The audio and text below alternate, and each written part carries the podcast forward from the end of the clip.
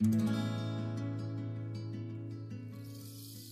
te amo, Señor, mi fortaleza, mi roca, mi baluarte,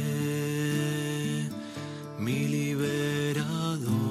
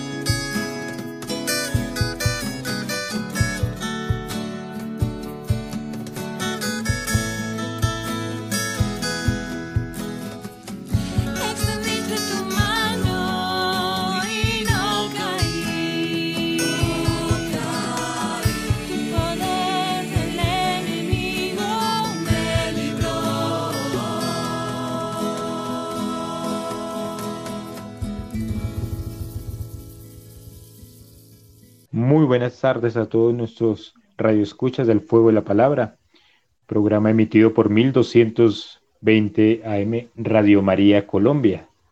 Este espacio para orar, para meditar, para estudiar las Sagradas Escrituras.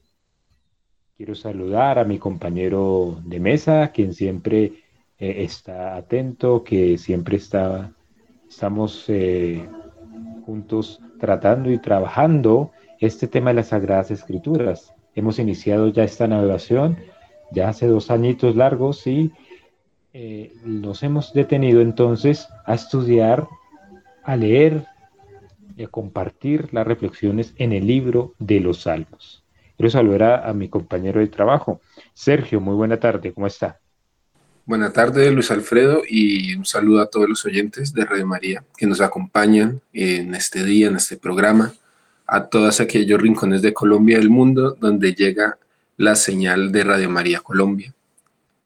Aprovechando estos eh, medios de comunicación que el Señor nos da para encontrarnos en torno a su palabra. Claro que sí. El espacio de, del radio es la oportunidad también para conectarnos con aquellos eh, personas que también les interesa orar, que quieren estudiar con las Sagradas Escrituras. Ya les comentaba que hemos hecho una navegación ya de bastante tiempo. Hemos iniciado este programa ya hace más de dos años, bueno, diría casi tres años, por algunos libros sobre los libros sapienciales, también sobre algunos profetas también. Eh, comentábamos y estudiamos la historia del pueblo de Israel.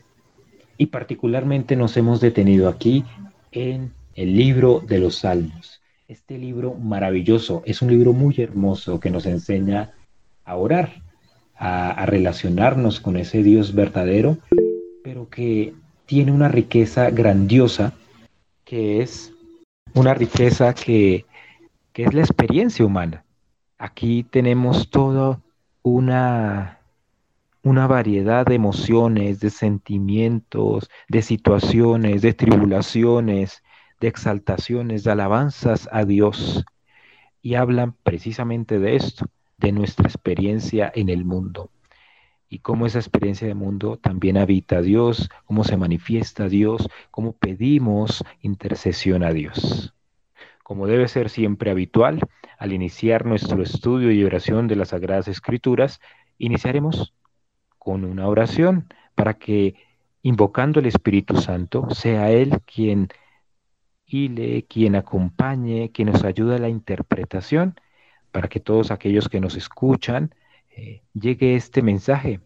La palabra de Dios es eficaz, la palabra de Dios es vida y no llega eh, vacía, sino que nos mueve a actuar. Iniciemos entonces con una oración. Disponemos nuestra mente y nuestros corazones para este encuentro con Dios, para esta, estos minutos que vamos a dedicar a escucharlo por medio de su palabra. Pensemos en cada una de nuestras vidas, cada uno de nuestros problemas, pero también en cada una de las alegrías que tenemos, que el Señor nos ha dado. No solamente seamos capaces de pedir, sino también de dar gracias.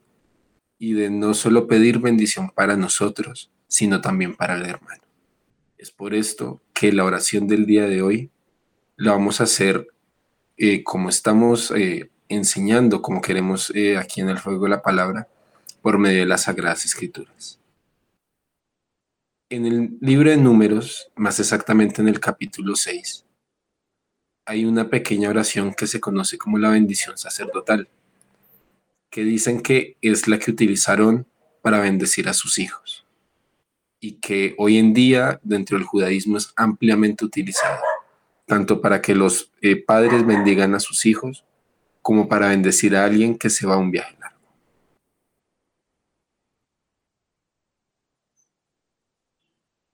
Habla a Aarón y a sus hijos y diles, así habéis de bendecir a los israelitas. Que el Señor te bendiga y te guarde, ilumine su rostro sobre ti y te sea propicio. Que el, Señor te muestre su rostro y te conceda la paz. Que invoquen así mi nombre sobre los israelitas y yo los bendeciré. Esta oración corta, sencilla, no solo para pedir la bendición de Dios sobre nosotros, sino sobre todos los demás, sobre aquel familiar que estamos orando, que estamos pidiendo por él, pero también por aquellas personas que amamos tanto. Que el Señor nos bendiga y nos guarde. Continuando con nuestro tema de los salmos, hemos estado estudiando eh, lentamente, saboreando salmo por salmo. Este libro, que es una colección, una compilación justamente de oraciones, que es, resulta muy práctico, muy provechoso para todos aquellos que queremos orar, que no sabemos cómo orar, podemos recurrir a este libro, que tiene muchos temas, que tiene eh, muchos tipos de oraciones. y que ya hemos visto algunos que podemos encontrar oraciones para alabar a Dios, himnos para ensalzarlo. Y también hemos encontrado otras oraciones en acción de gracias por la, eh, la acción de Dios y otras eh, súplicas pidiendo que Dios actúe en nuestras vidas. En ese sentido nos encontramos ya alrededor del Salmo 26. Después de haber eh, determinado haber parado en algunos salmos, eh, dentro de los que ya encontramos, los que les acabo de mencionar, las súplicas, los himnos, las acciones de gracias, pero también encontramos algunos que son vestigios de otras épocas, de otros momentos que nos ayudan a ver y a contemplar cómo es o cómo era la vida de los israelitas en ese momento. Encontramos esa liturgia dentro del santuario en el Salmo 24, que nos cuenta o nos eh, enmarca en esa entrada del arca de la alianza dentro del templo de Salomón. También encontramos eh, algunos salmos que son himnos reales, que se encontraban o se utilizaban en el momento que se coronaba el rey, o que el rey iba a hacer algún tipo de acción, como la guerra, pero que podemos hoy en día tomarlos para nosotros y orar con ellos, tomándolos como propios. Tal vez no preparándonos para la guerra, pero sí reconociendo y deseando buenos éxitos, deseando la bendición del Señor en la vida de todos nosotros que no necesariamente tienen que ser éxitos como las entendemos desde el mundo, sino que puede ser una relación mucho más cercana, puede ser una relación, una vida mucho más plena, más humilde, más solidaria, una vida mucho más a la manera de Dios, a la manera de Cristo. Esta maravillosa aventura de la meditación de los salmos nos ayuda no solamente a conectar con nuestro interior, con nuestro ser más íntimo, todas las emociones que eh, tenemos, también nos ayuda a conectar con ese Dios que nos habita, ese Dios que buscamos. Es toda una experiencia de vida. Esto lo recalco y quiero resaltarlo porque cuando nosotros abordamos cualquier texto bíblico, lo abordamos desde la experiencia humana precisamente desde la propia experiencia humana, donde Dios se manifiesta en su sencillez, en su gran maravilla, en su gran poder. Todo lo humano nos habla de Dios precisamente. Somos hechuras, somos criaturas de Dios, pero siendo criaturas podemos alabar, bendecir, conectarnos con ese creador que también está habitando de en nuestras vidas. Continuaremos entonces en el Salmo número 27. El Salmo número 27 lo titula de esta manera la Biblia de Jerusalén, junto a Dios no hay temor. Recordamos a nuestros oyentes, estamos sintonizados en los 1220 AM de Radio María Colombia. Este es su programa El Fuego de la Palabra, programa que eh, tiene un espacio bíblico y un espacio de estudio de las Sagradas Escrituras. Para recordarles también a nuestros oyentes que pueden visitar la plataforma de Radio María Colombia en www.ramariacolombia.org. Pueden también, si ustedes que puede indagarla, buscar, navegar en esta página donde encontrarán muchos de los programas ya convertidos en podcasts. Entonces ahí, nuestro programa El Fuego de la Palabra, también encontrarán todo este estudio bíblico que hemos hecho durante estos años. Continuaremos entonces el Salmo número 27. Dice de esta manera, Yahvé es mi luz y mi salvación. ¿A quién temeré? Yahvé el refugio de mi vida, ¿ante quién temblaré? Cuando me asaltan los malhechores, ávidos de mi carne, ellos, adversarios y enemigos, tropiezan y sucumben. Aunque acampe un ejército contra mí, mi corazón no teme. Aunque estalle una guerra contra mí, sigo confiado. Una cosa pido a Yahvé, es lo que ando buscando, morar en la casa de Yahvé todos los días de mi vida, admirar la belleza de Yahvé contemplando su templo. Me dará cobijo en su cabaña el día de la desgracia, me ocultará en lo oculto de su tienda, me encubrará en una roca. Entonces levantará mi cabeza ante el enemigo que me hostiga, y yo ofreceré en su tienda sacrificios de victoria. Cantaré, tocaré para Yahvé. Escucha, Yahvé, del clamor de mi voz. Ten piedad de mí, respóndeme.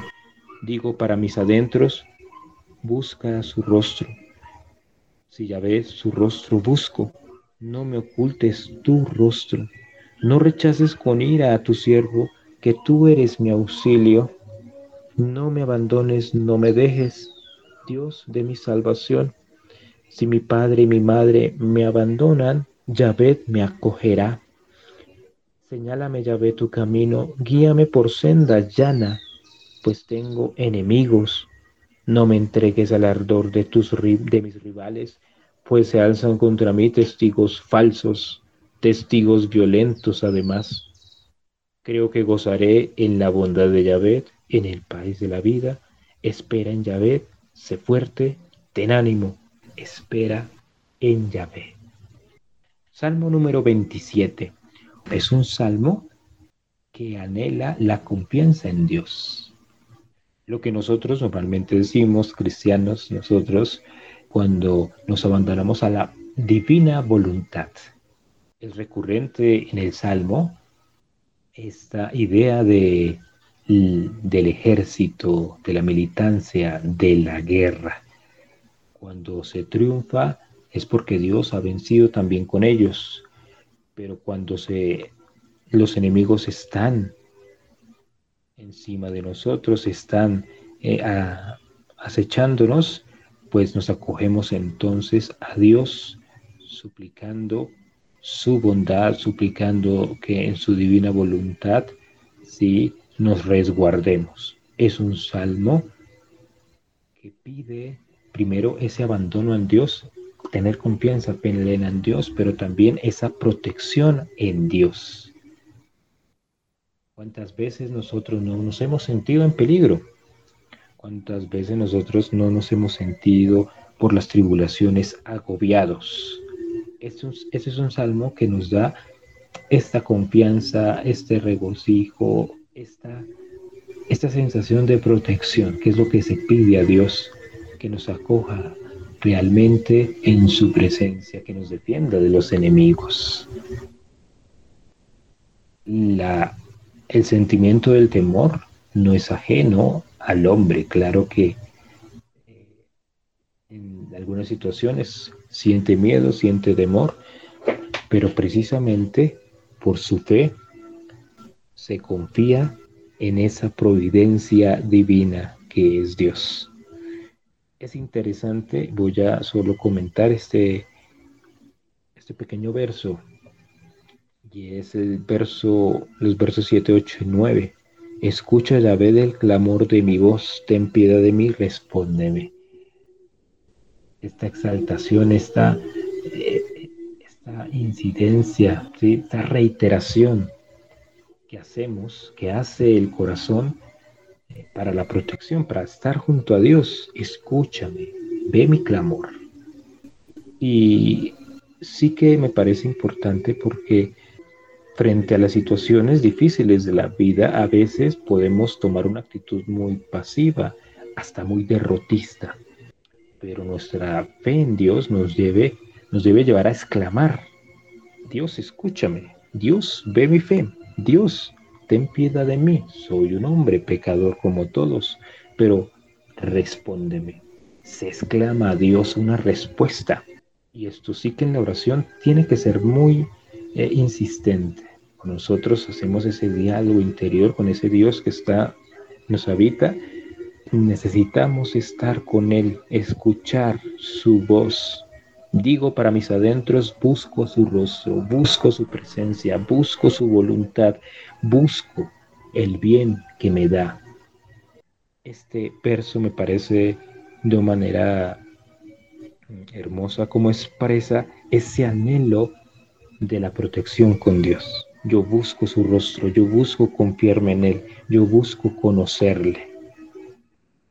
A eso debemos nosotros eh, llevar la oración, anhelar el rostro de Dios, anhelar la confianza de Dios, anhelar que realmente pueda manifestarse en nuestras vidas, a confiarnos solamente en su divina providencia. Vamos hacer una pausa musical y continuaremos estudiando, meditando, comentando este maravilloso libro de los Salmos.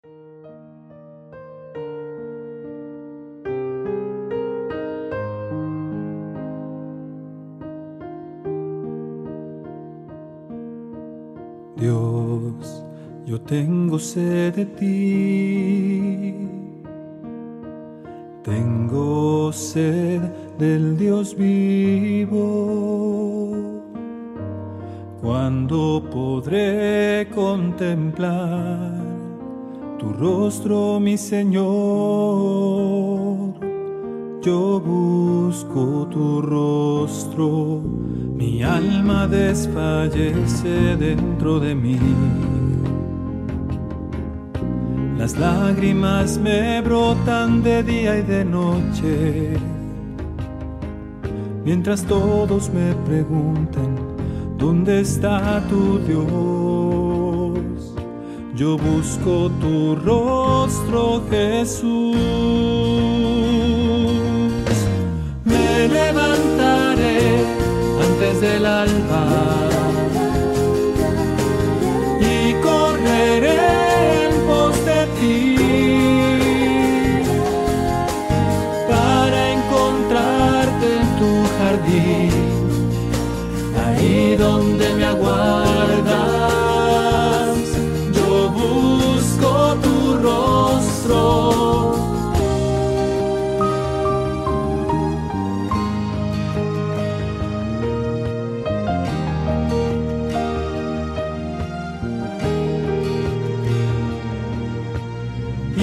De Jerusalén, yo las convoco, ayúdenme a encontrar a mi Señor, pues se han llevado a mi Maestro y no sé dónde le han puesto. Yo busco su rostro, me levantaré del alba y correré en pos de ti para encontrarte en tu jardín, ahí donde me aguardas.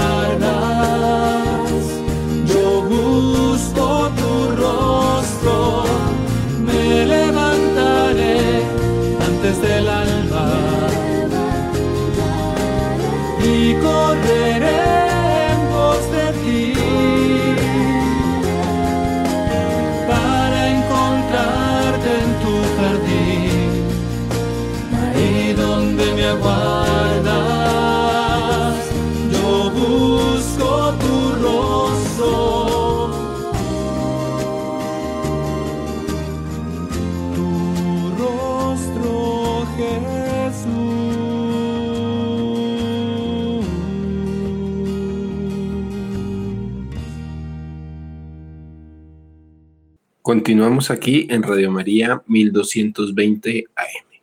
Acabamos de escuchar la canción de Geset, Yo busco tu rostro, Señor, que nos ambienta, que nos sigue eh, metiendo en esta contemplación del rostro de Dios. Como men- mencionábamos en el Salmo 26, Señor, yo quiero ver tu rostro, que por medio de estas eh, sagradas escrituras podamos ser capaces de ver el rostro de Dios.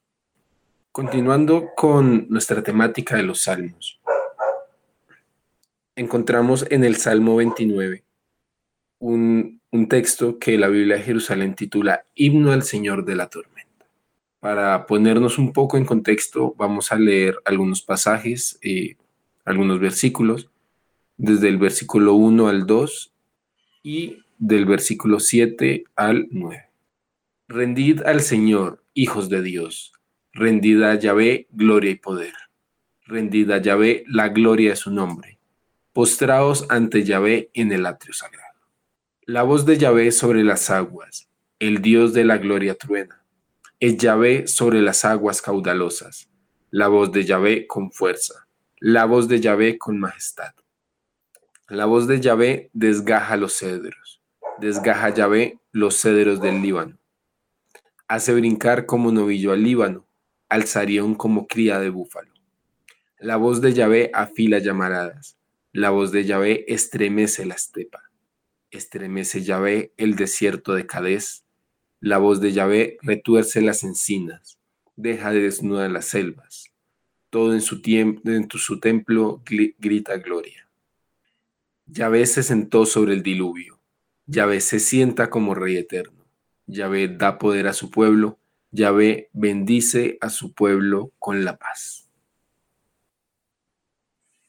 El texto que acabamos de leer nos sitúa o más bien utiliza varias figuras relacionadas con la tormenta, relacionadas con el poder de la naturaleza en relación a Dios. Primero que nada, eh, toca ver y toca entender cómo el proceso paulatino de ir descubriendo a Dios. Fue pasando en un momento, en un primer momento, por los desastres naturales o más bien por la fuerza de la naturaleza. En este caso reflejado en la tormenta, en los truenos. Pensemos si, pensemos si hoy en día se nos hace tan, eh, tan difícil, tan impresionante una fuerte lluvia con truenos imagínense en, esa época que estaba mucho más eh, fuerte el impacto, que los edificios tal vez no eran tan sólidos y que las cosechas principalmente podían depender de las lluvias y podían arrasarse de un momento a otro. En este caso, eh, se utiliza esa tormenta, ese, eh, esa impresión que da la lluvia, los truenos, que son cosas que tal vez nosotros no planeemos.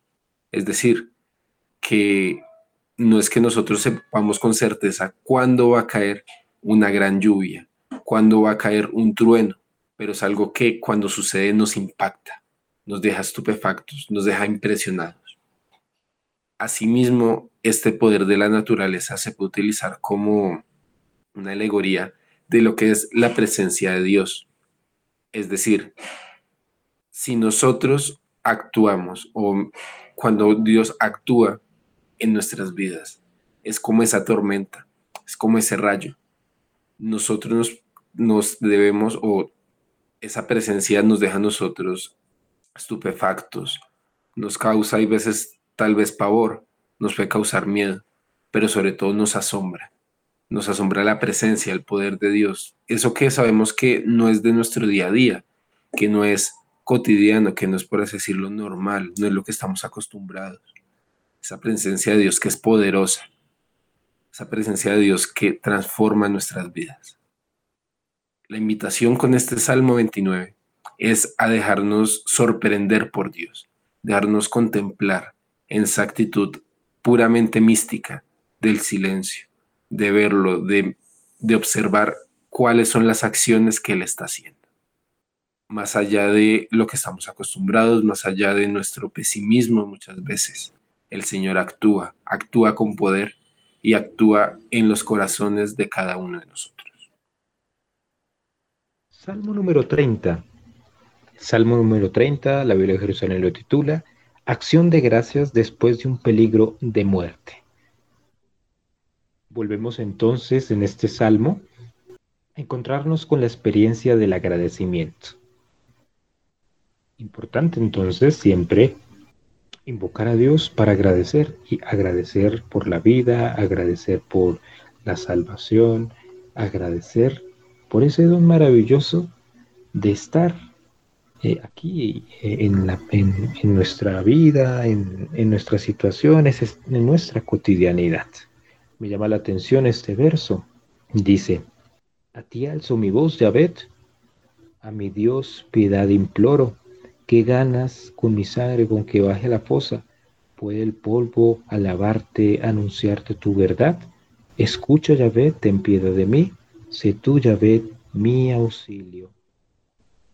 Este salmo, eh, y es que vemos recurrente, ya vemos un, como una estructura cuando vemos algunos salmos que están titulados o que se caracterizan por el perdón, por eh, la acción de gracias, por la tribulación, vemos que siempre el salmista, inspirado por sus emociones, por sus sentimientos, por las situaciones que vive, eh, presenta a Dios su vida, presenta a Dios su humanidad e implora piedad, implora también poder estar en la presencia de Dios, ya lo habíamos visto eh, con anterioridad en el Salmo 28, pero en el Salmo 29 que comentaba Sergio, eh, se exclamaba también o se, se hacía gracia a la experiencia de estar y sentir la presencia de Dios que es impactante, que debe ser motivo de estremecimiento, que la presencia de Dios debe transformar la vida. Y es así.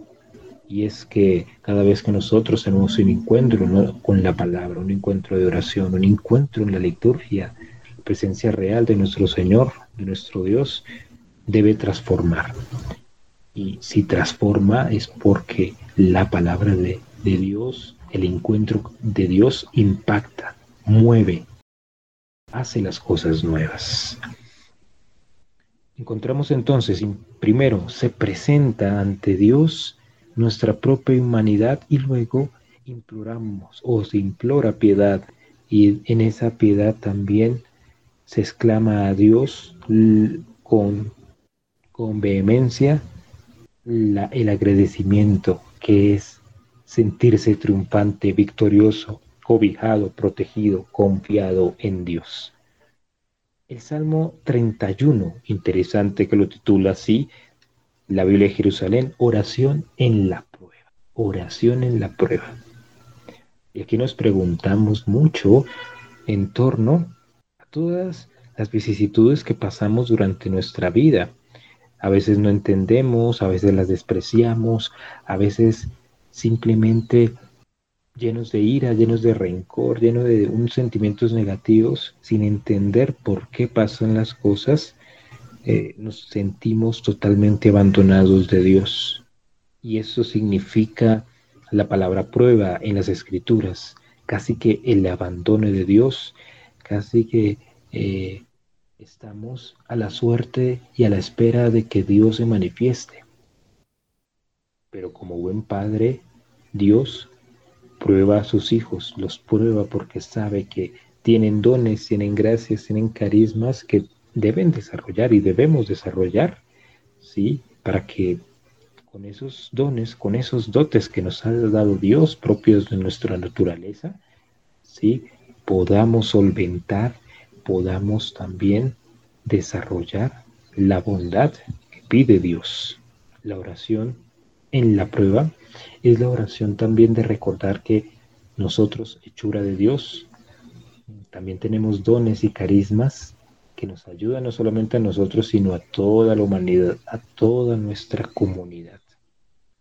En este salmo encontramos insistentemente eh, la idea del abandono, eh, insiste en la fidelidad a Dios, insiste también en la necesidad de ver manifestado Dios en mi vida. Dice el Salmo número 7, detestas a los que veneran ídolos, pero yo confío en Yahvé, me alegraré y celebraré tu amor, pues tú has fijado en mí, te has fijado en mi aflicción, conoces las angustias que me ahogan. No me entregues en manos del enemigo, has puesto mis pies en campo abierto. Detestas a los que veneran los ídolos.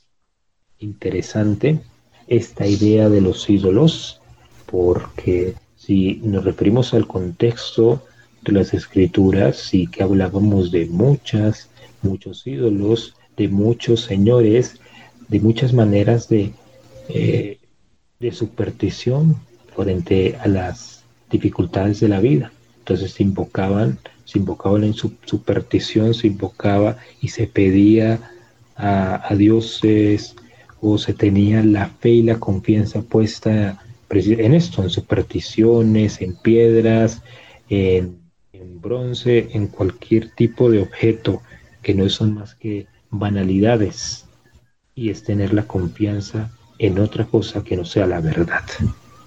Si queremos que el Señor realmente nos ayude en nuestra aflicción, en nuestra prueba, tenemos que dejar de lado los ídolos, todo aquello que destierra de mi vida, de mi corazón, la verdad, la confianza en el Dios que me ha creado. Esta es entonces, esta es entonces la llamada al Salmo 30 y 31. Continuaremos con una pausa musical. Leeremos el Salmo número 32 que nos depara este salmo. En la Biblia de Jerusalén dice el reconocimiento del pecado que obtiene el perdón.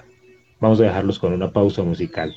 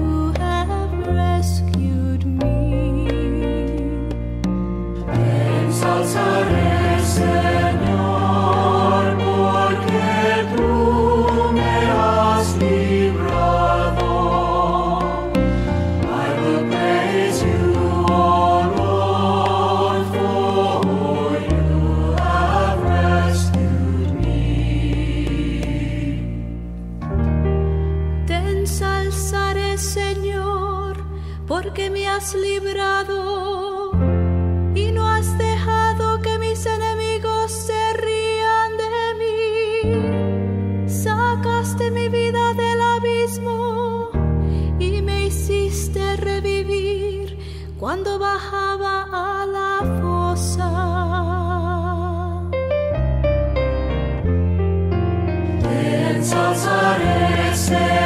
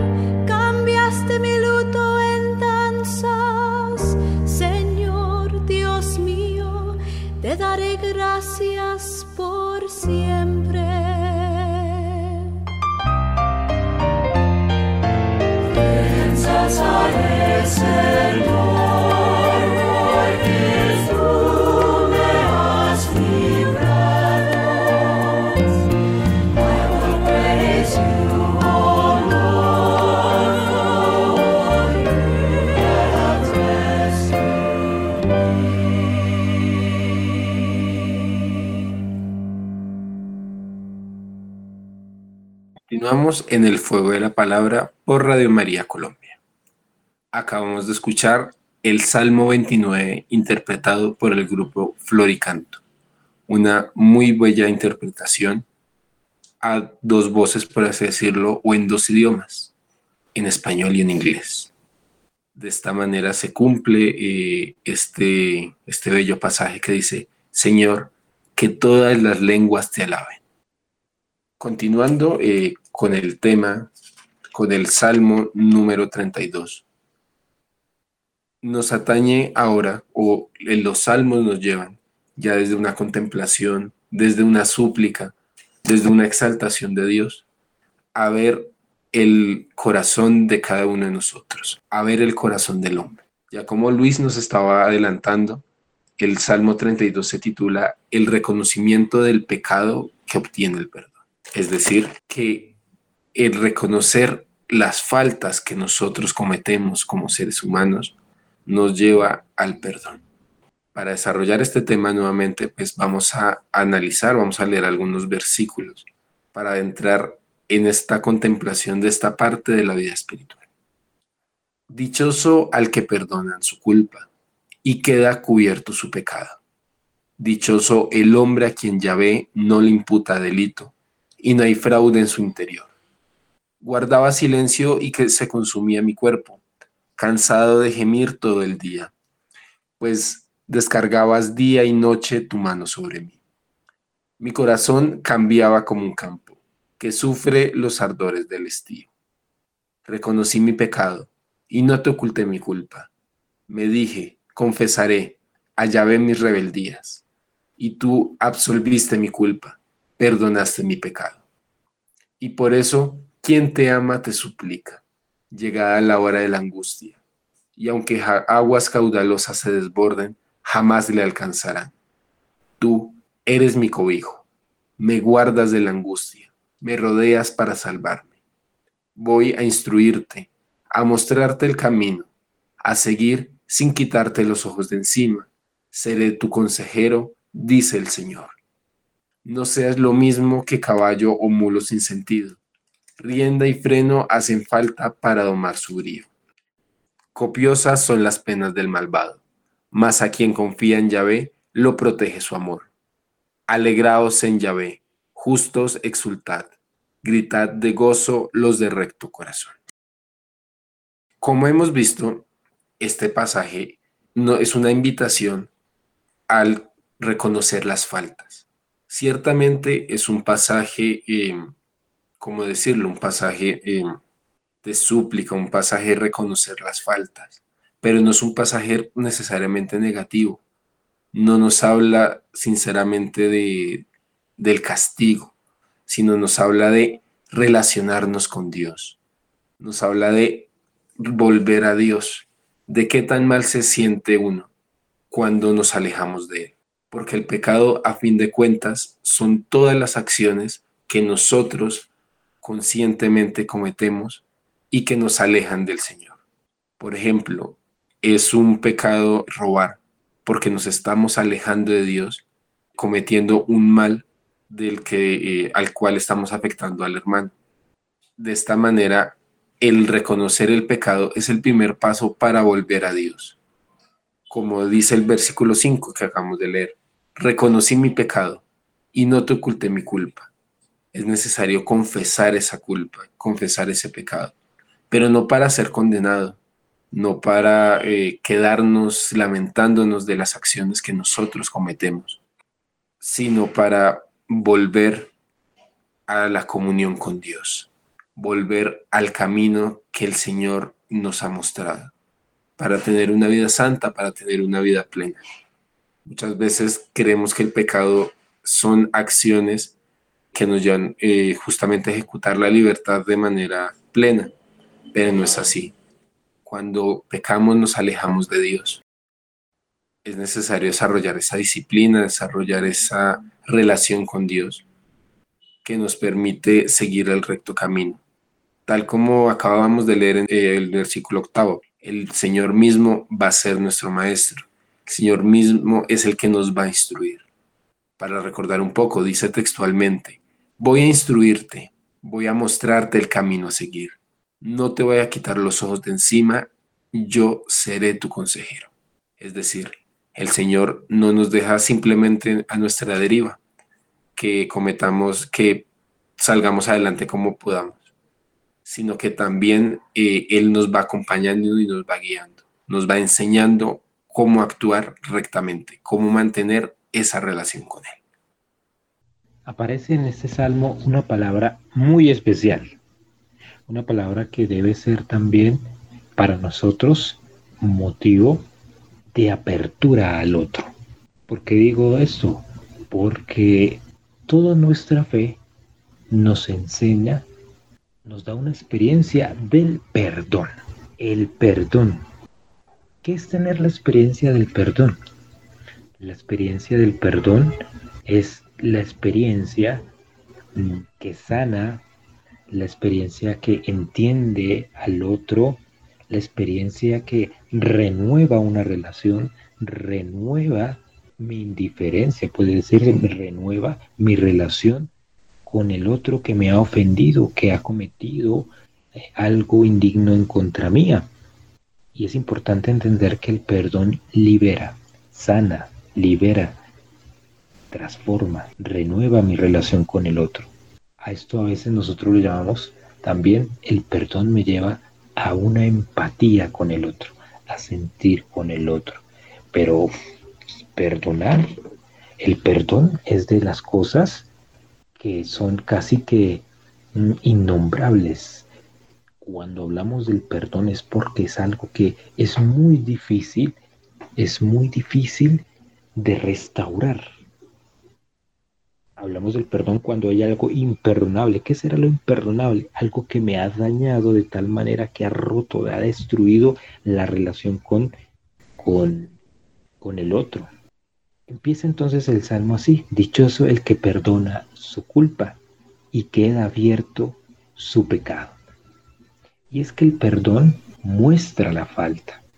El perdón no solamente es de olvido, no, el perdón no es olvidar, el perdón es ver de todas las dimensiones, de todas las perspectivas, la culpa, el pecado, la falta. Ofrecer entonces también el perdón al otro es liberarme de todo ese daño. Amarrarse a lo que se ha ofendido, a amarrarse también a lo indigno, eh, se desprende de allí entonces un gran sufrimiento.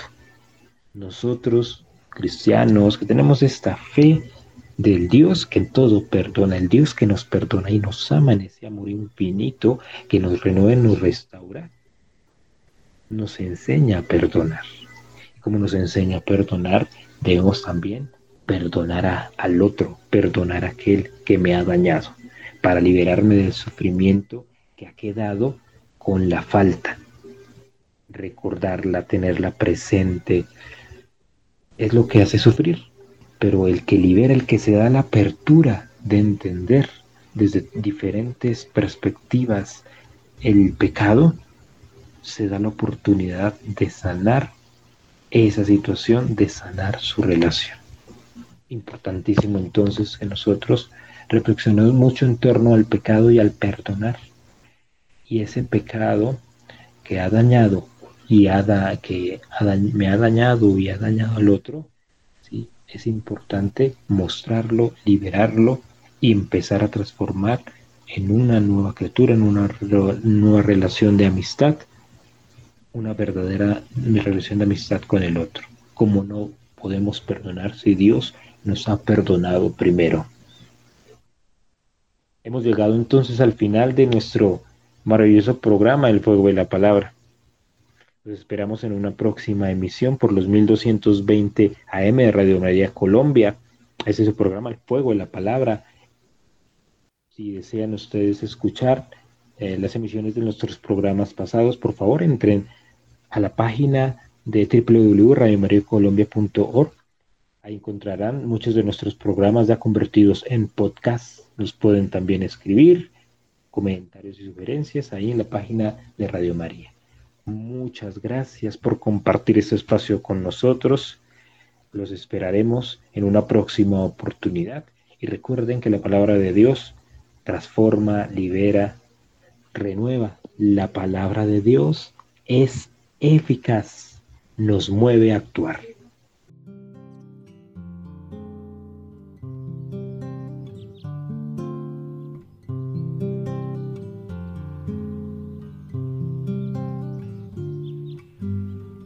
En el lado oculto de la vida. Yo voy por la vereda de las sombras. Lo mío es el rumor de un arroyito. El beso de la brisa entre las hojas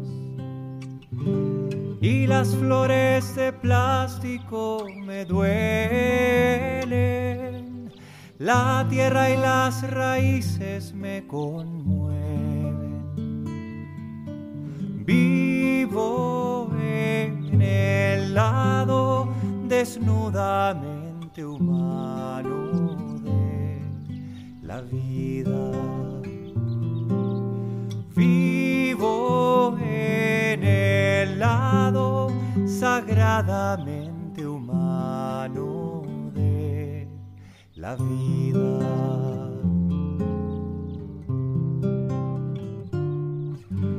Vivo en el lado lento de la vida.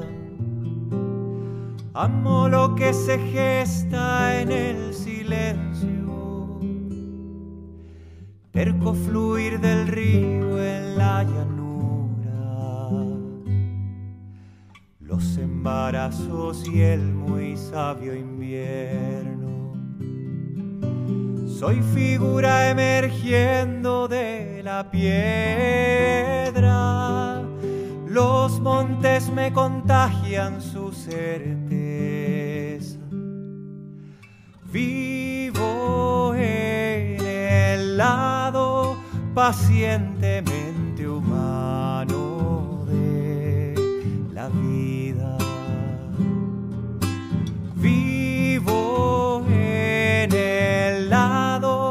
sagradamente humano de la vida.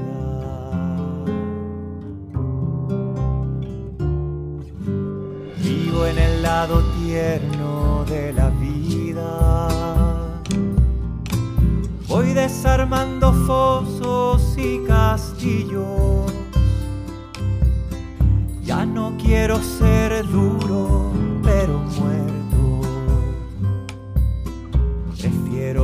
vulnerable, pero vivo. La falda de mamá, el olor de casa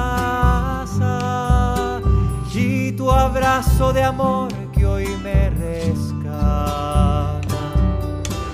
Vivo en el lado entrañablemente humano de la vida.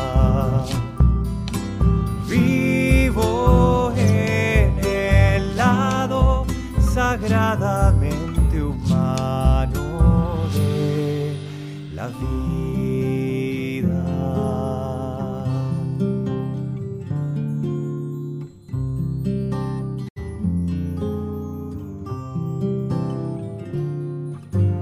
Vivo en el lado pobre de la vida, donde la sencilleza iré a tu casa, donde el te necesito no avergüenza, donde nace del alma el muchas gracias donde nadie te lleva por delante, montado en supervidas Vivo en el lado pequeñamente humano de la vida. Vivo en el lado sagradamente humano de la vida.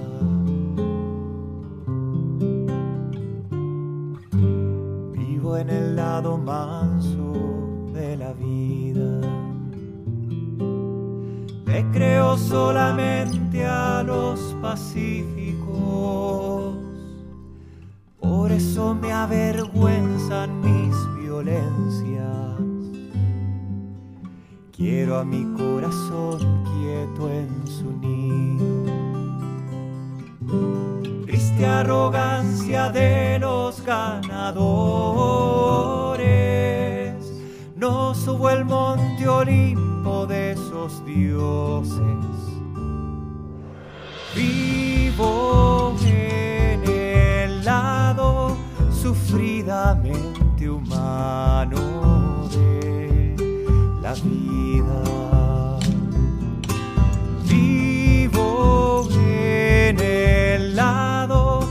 Sagradamente humano de la vida.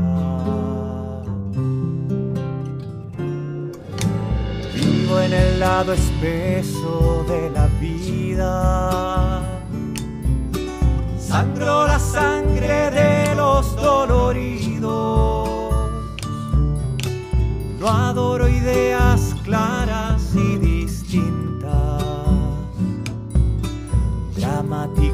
más turbio es nuestro río. Cruz de autenticidad esperando el alba. Y oscuramente Dios eje de mi alma. Vivo en el lado complejamente.